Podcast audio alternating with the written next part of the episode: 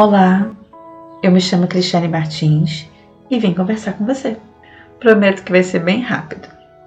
Procurando na internet, eu verifiquei que existem 278 versos na Bíblia escrito vigiai e orai. É muito interessante, porque na verdade não foram poucas recomendações dadas na Bíblia. Vamos então alguma dessas frases. Prepare o seu coração. E na verdade, prepare a sua vigilância e também a sua oração. Em Marcos 13, 33 diz o seguinte: Olhai, vigiai e orai, porque não sabeis quando chegará o tempo. Em Mateus 26 e 41 diz: Vigiai e orai, para que não entreis em tentação. Na verdade, o espírito já está pronto, mas a carne é fraca. Em Marcos, capítulo 13, 37, diz o seguinte: E as coisas que vos digo, digo-as a todos, vigiai. Em 1 Coríntios, capítulo 16, verso 13, Vigiai, estai firmes na fé, portai-vos varonilmente e fortalecei-vos. Em Marcos 14, 34, Jesus disse: A minha alma está profundamente triste até a morte. Ficai aqui e vigiai. E já está próximo o fim de todas as coisas, portanto, sede sóbrios e vigiai em oração. Esse texto está em 1 Pedro, capítulo 4, verso 7. Em 1 Coríntios, capítulo 15, verso 34, Vigiai, justamente e não pequeis, porque alguns ainda não têm o conhecimento de Deus. Digo para a vergonha nossa. Em 1 Tessalonicenses, capítulo 5, verso 25, Paulo recomenda: Irmãos, orai por nós. E no verso 17, orai sem cessar. O que nós podemos observar em todas essas frases? Que a palavra vigiar, ela tem o significado de observar com atenção, observar ocultamente, espreitar, espionar.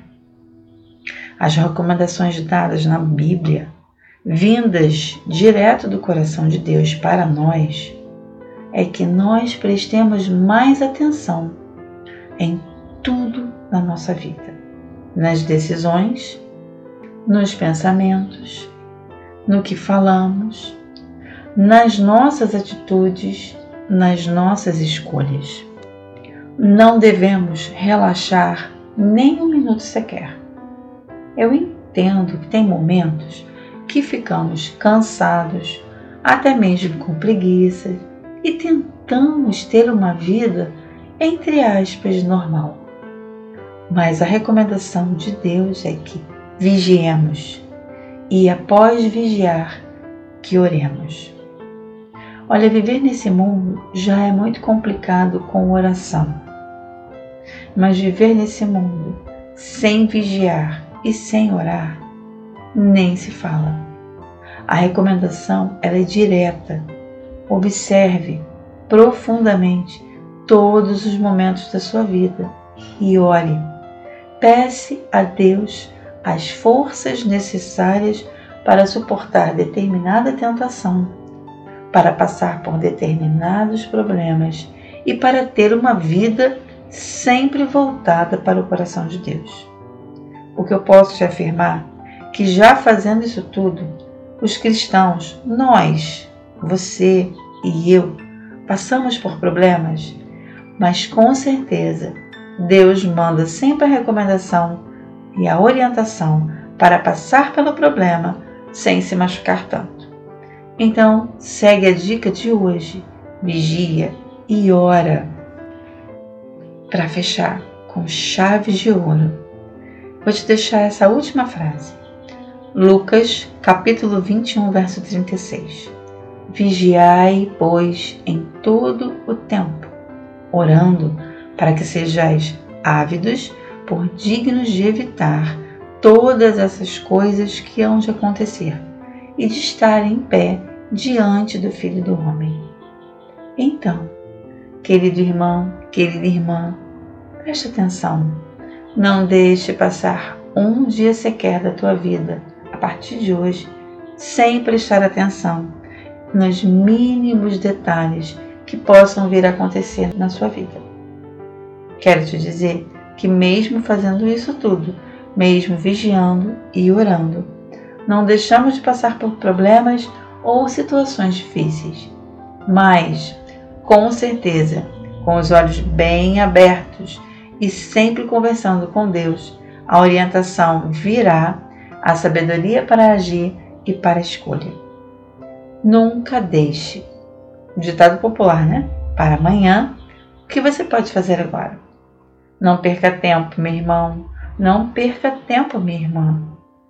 Viva, mas sempre em vigilância e em oração. Vamos orar? Senhor, louvado seja o seu santo nome. Aqui estamos te pedindo que o Senhor nos ensine a estarmos sempre alertas, vigilantes e entrarmos em oração. Pai querido, muito obrigado pelo Senhor sempre estar conosco. Proteja-nos, livra-nos do mal. Pedimos isso em nome de Jesus. Tenha um bom dia, que Deus abençoe você e a sua família.